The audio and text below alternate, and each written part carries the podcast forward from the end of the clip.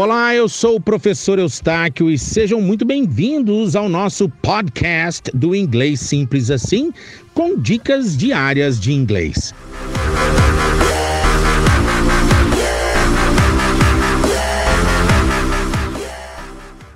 Na aula de hoje você vai aprender essa palavra linda da língua inglesa, time. E time tem vários significados, vários sentidos dentro de um contexto, ou seja, várias conotações.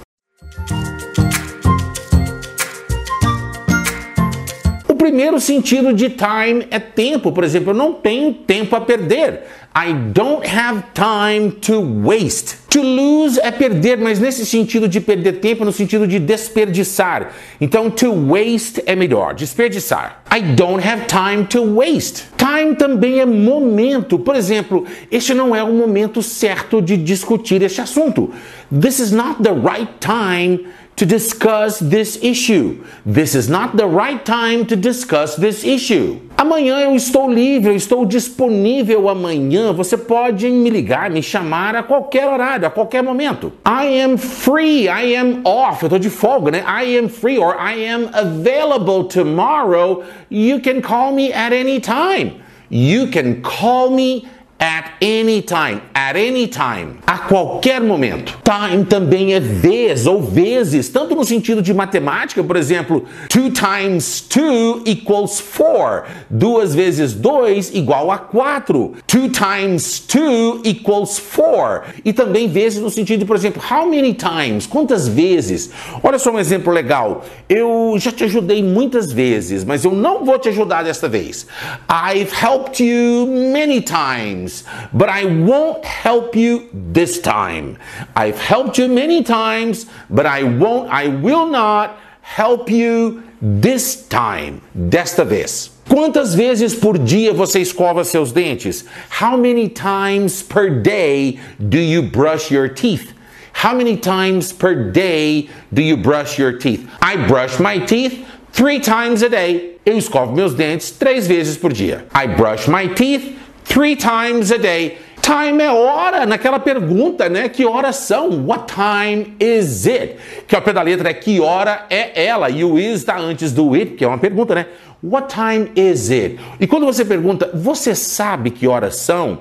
É muito comum a gente ouvir as pessoas falarem assim, do you know what time is it? Mas aí tá errado, você tem que falar assim, do you know what time it is? Você tem que inverter, porque a pergunta já não é que horas são, e sim se você sabe. Então, do you know what time It is, e não do you know what time is it? Porque se você perguntar do you know what time is it, você estaria fazendo duas perguntas numa só e fica engraçado. Seria assim, ó, você sabe que horas são? E aí fica duas perguntas numa só e fica tudo engraçado. Então, do you know what time it is? Você sabe que horas são? Então, what time is it? Que hora é ela? Ou seja, que horas são? Eu não tenho meu relógio comigo, ou seja, eu não estou com meu relógio, então eu não sei que horas são. I don't have my watch with me. I don't have my watch with me, so I don't know what time it is. Eu não sei que hora ela é. I don't know what time it is. Time também é prazo. Por exemplo, os alunos não tiveram prazo suficiente, tempo suficiente para completar a prova. The students didn't have enough time to complete the test.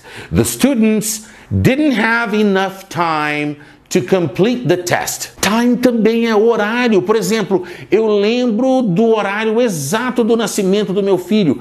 I remember my son's exact time of birth. I remember my son's exact time of birth. Agora tem três expressões com time muito legais: on time, in time e in no time. On time significa pontualmente, na hora. Por exemplo, amanhã a reunião começa às 7 horas, então, por favor, não se atrase, ok? Don't be late. Be here at 7 o'clock. Esteja aqui às 7 horas, ok? Be here on time. Esteja aqui na hora certa. On time. E se amanhã você chegar às 7 e 10, você não terá chegado on time. Mas como a reunião, a hora que você chegou ainda não começou, você chegou in time. Ou seja, on time na hora certa, pontual, in in time a tempo. Quer dizer, você não chegou on time, mas chegou in time for the meeting. In time. Quer dizer, a tempo para a reunião, porque a reunião está um pouco atrasada. In time. E a última expressão que é muito legal, in no time, que ao pé da letra fica esquisito, né? Em nenhum tempo significa em pouco tempo. Por exemplo, se você estudar inglês da forma que o seu cérebro adora aprender, você vai ficar fluente em pouco tempo. If you study English the way your brain loves to learn, you will be fluent in no time. You will be fluent in no time. Você ficará fluente in no time, quer dizer, em pouco tempo. É o nosso rapidinho. Você vai ficar fluente rapidinho. You'll be fluent in no time. Ufa, que aula comprida, mas olha que legal essas várias conotações da palavra time em inglês. Espero que você tenha gostado. Então curte e compartilha. I'll see you in the next lesson. Eustáquio Pereira, Fluency Coach.